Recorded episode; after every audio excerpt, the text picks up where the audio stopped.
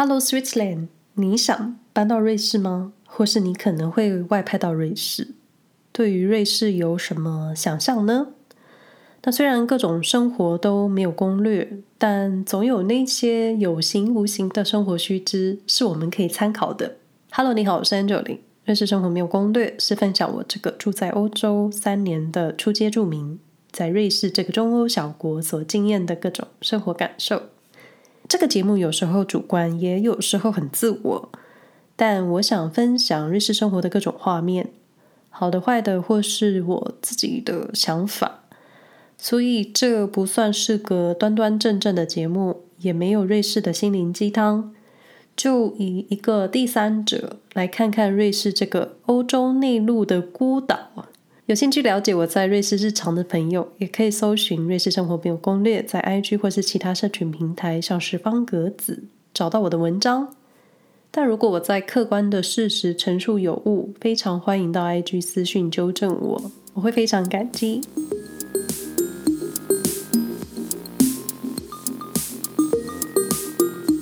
移居瑞士前，你需要知道的十件事。这个内容是我在一个叫做 Hello Switzerland 的网站上看到的。那 Hello Switzerland 是总部在苏黎世的一个。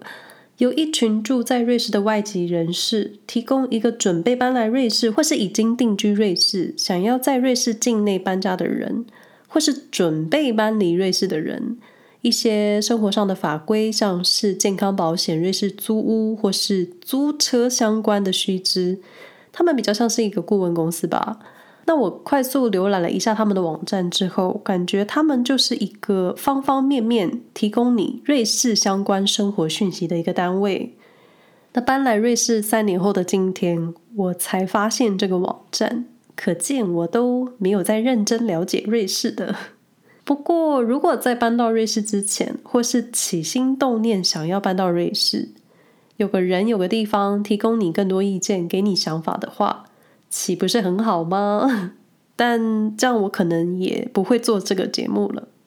那移居瑞士前你需要知道的十件事，我看了内容，大部分我们都略知一二。不过既然也有外籍朋友，甚至是一家公司，系统的整理了移居瑞士前的须知，我觉得就可以来分享一下其他国家的外籍人士是如何提供大家迁徙瑞士的各种指南。顺便，我们也可以一起复习一下瑞士生活的眉眉角角。那在开始之前，各位朋友需要留意一个部分，就是以下内容是以第一人称来做分享。那原文出自 Hello Switzerland 网站，我会把链接放在说明栏位，有兴趣的朋友可以参考他们的原文。那关于瑞士的一些基本事实：瑞士安全、高效率、干净，有一流的交通建设。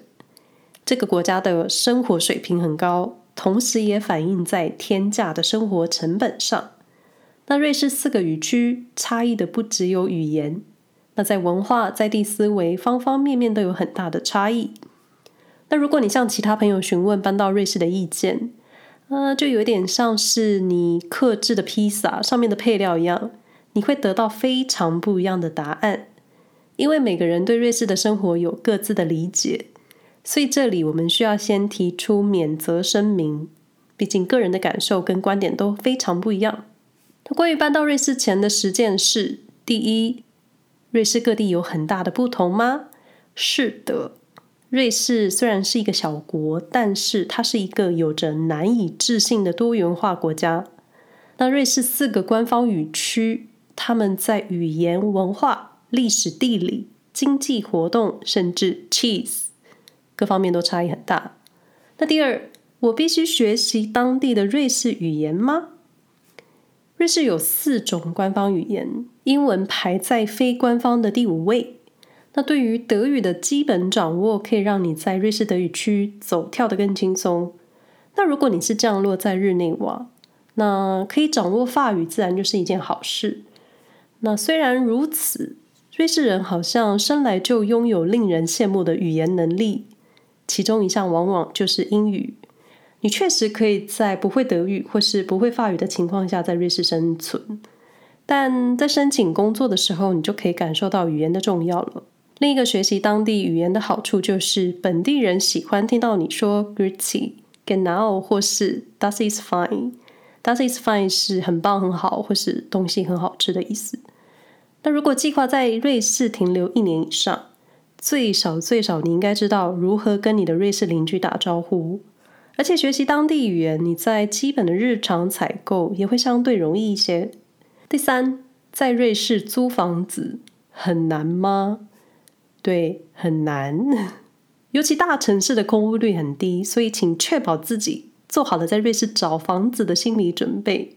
如果你是瑞士的新住民，你可能会想在都市地区找到交通便利的公寓。那虽然住在瑞士的小镇村庄，你会有田园般的诗情画意，加上在都会区以外的地方，你更容易找到适合的房源，但是。如果你不会说当地的语言，你的生活可能会感到有点孤单吧。而且，请留意你预计搬家的日期。所属邦州不同，每年可能有几个固定的搬家日期。好比在瑞士首都伯恩有两个搬家日期：四月三十日和十月三十一日。然后你就会问：你现在到底在说什么？没有错，瑞士的租房合约往往会被默默的。划押到相近的租屋到期日，这样子每个人都可以在同一天搬家。瑞士有很多这种约定成俗、心照不宣的事情，一言难尽。但请记得，这只是开始在瑞士找房子之前，房客需要了解的事情之一。第四，在瑞士找工作难吗？诶，在某些专业领域，比如医药、IT 或是生产 cheese。如果你不懂当地语言，而且没有足够的经验，那么在瑞士找工作有一点难。第五，瑞士并不是想象中的那么贵。你可能听说不下数百次，瑞士很贵。那请务必把生活成本和瑞士的薪资所得做比较。那瑞士生活藏有很多省钱的方式，其中一个像是缴税。你要缴多少税，很大的程度取决于你的居住地。一些邦州要缴的税比较高，像是日内瓦、苏黎世、伯恩。那像楚格、乌里、夏尔瓦登州，还有内阿彭策尔州的税就比较低。而且在同一个邦州里面，都市的居民跟郊区的居民，他们也有缴税高低的差异。那在瑞士还有很多省钱的方法，尤其在食物还有大众交通工具。那如果你是来自喜欢吃 barbecue 吃肉的国家，请你考虑吃素，因为瑞士的肉类价格会让你感到很很困惑，或是很震惊。那更或许有一天，你就会对价格感到麻痹了。但是在周六下午，生鲜食品的价格一般都会做降价的促销，因为瑞士百分之九十八的超市在礼拜天都会关门，而且超市喜欢在产品到期之前赶快把产品销掉。所以，也许很快你就会适应所有标有百分之二十五或是百分之五十折扣的贴纸。不过，不需要担心，一些大车站里的超市周日会营业。Coop 和 Migo 超市都有会员卡可以积点积分，在购物上你会有红利回馈。瑞士的交通成本很高，但瑞士的基础交通设施总体来说无可挑剔，经常准时，而且转车时间也衔接得恰到好处。那在瑞士城市里的大众交通，单趟车程费用大约落在瑞士法郎五元。但瑞士居民一般都会买入半价卡，所以可以购买更便宜的短程车票，或是提早计划买到早鸟票。一个温馨提醒：出门带上你的自行车，你可以省下一笔小钱，而且保持身体健康。第六，适应瑞士的生活需要多长的时间？在瑞士，周日是休息日，就像在德国一样。瑞士的所有商店周日都会关门。你必须习惯在周六下午五点或是商店关门之前完成所有的购物，然后花更多时间享受生活中的其他事物。有许多在地的瑞士境内的各种活动，例如二月的狂欢节、夏季的各种音乐节、露天电影。初秋的时候，你可以登山欣赏高山的红枫。另外，了解瑞士的社交礼仪也是一件很重要的事。瑞士人通常社交谨慎，可能会被想成刻板印象，也许你可能会觉得被拒绝了。所以有时候在瑞士有计划的社交活动会比自发性的社交互动更常见。但认识新朋友在瑞士并不是一件很容易的事，但这不表示你不需要尝试结交瑞士朋友。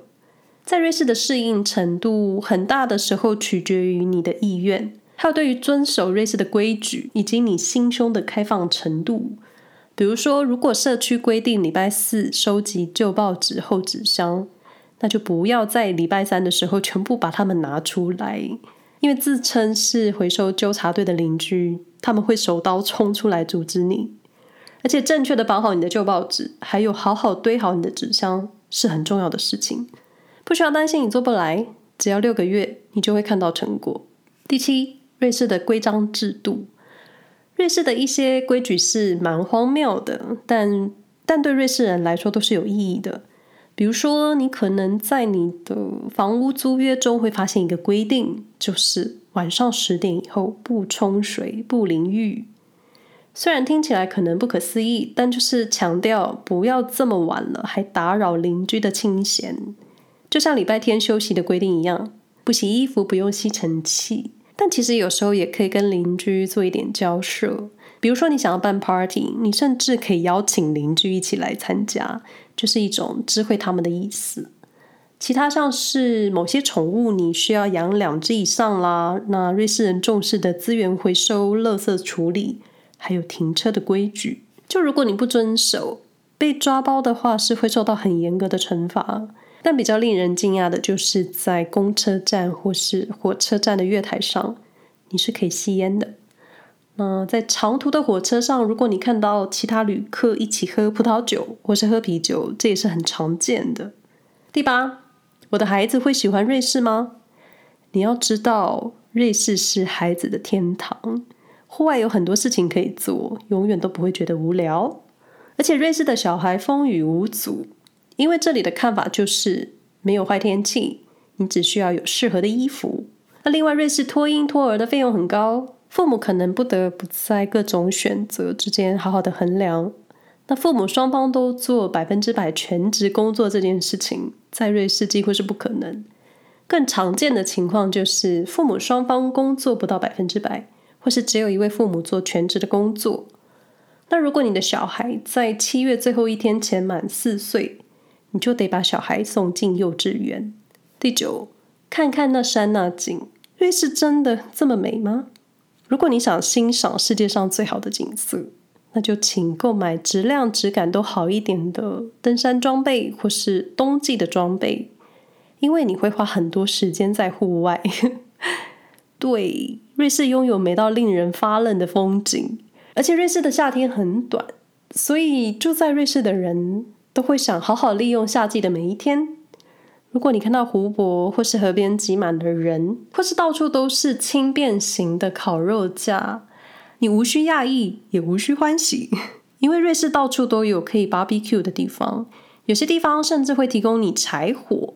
那在冬季的时候，滑雪和雪橇滑雪道上也会有跟夏天湖水里同样多的人群，你需要习惯。最后一点，第十点。在瑞士养宠物，瑞士可以被看作一个动物爱好者的国家，但是他们有着严格的饲养宠物指南。目前为止，猫是瑞士最受欢迎的宠物，数量几乎是狗的三倍。所以，当你经过一些瑞士的公寓，你可以发现这个事实，因为你会看到很多小楼梯，让毛茸茸的小可爱可以自由地出门散步。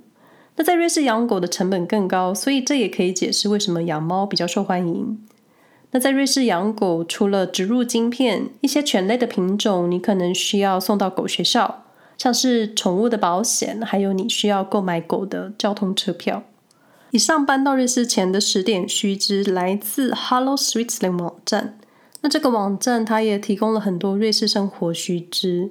那这篇文章呢，是由专业的搬家公司 Park and Pets 制作。那内容是由商务人士社交网站 Swiss Meetup。还有 WhatsApp 联合创办人 Blues Anderson，他用一种幽默的风格润饰了内容，所以里面那些幽默的话都是他说的，我就负责演绎吧。虽然我们对内容可能都略知一二，但其实也明白，很多时候瑞士的规定在生活中它是有弹性的。那这个网站主要是分享给未来会考虑搬到瑞士的移民一些想法，因为瑞士生活的眉眉角角真的是很多很细。那移居瑞士前的一些小观念都是很粗略的概况，你要实际生活起来，你才会有各自的感受。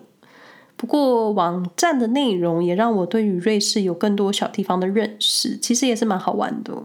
那如果你们也知道一些瑞士生活的冷知识，欢迎分享给我。以上内容不代表住在瑞士外国人的立场，虽然内容取自 Hello Switzerland，但也不能代表他们的立场。想搬来瑞士吗？我觉得他们未来可以发展一个进阶版的定居瑞士须知，比如说提供心理咨商，或是类似张老师的专线。毕竟你的身体可以适应，但是你的心理可能会需要一点时间。感谢你们的收听，希望大家都平安。那我们下回再说喽，拜拜。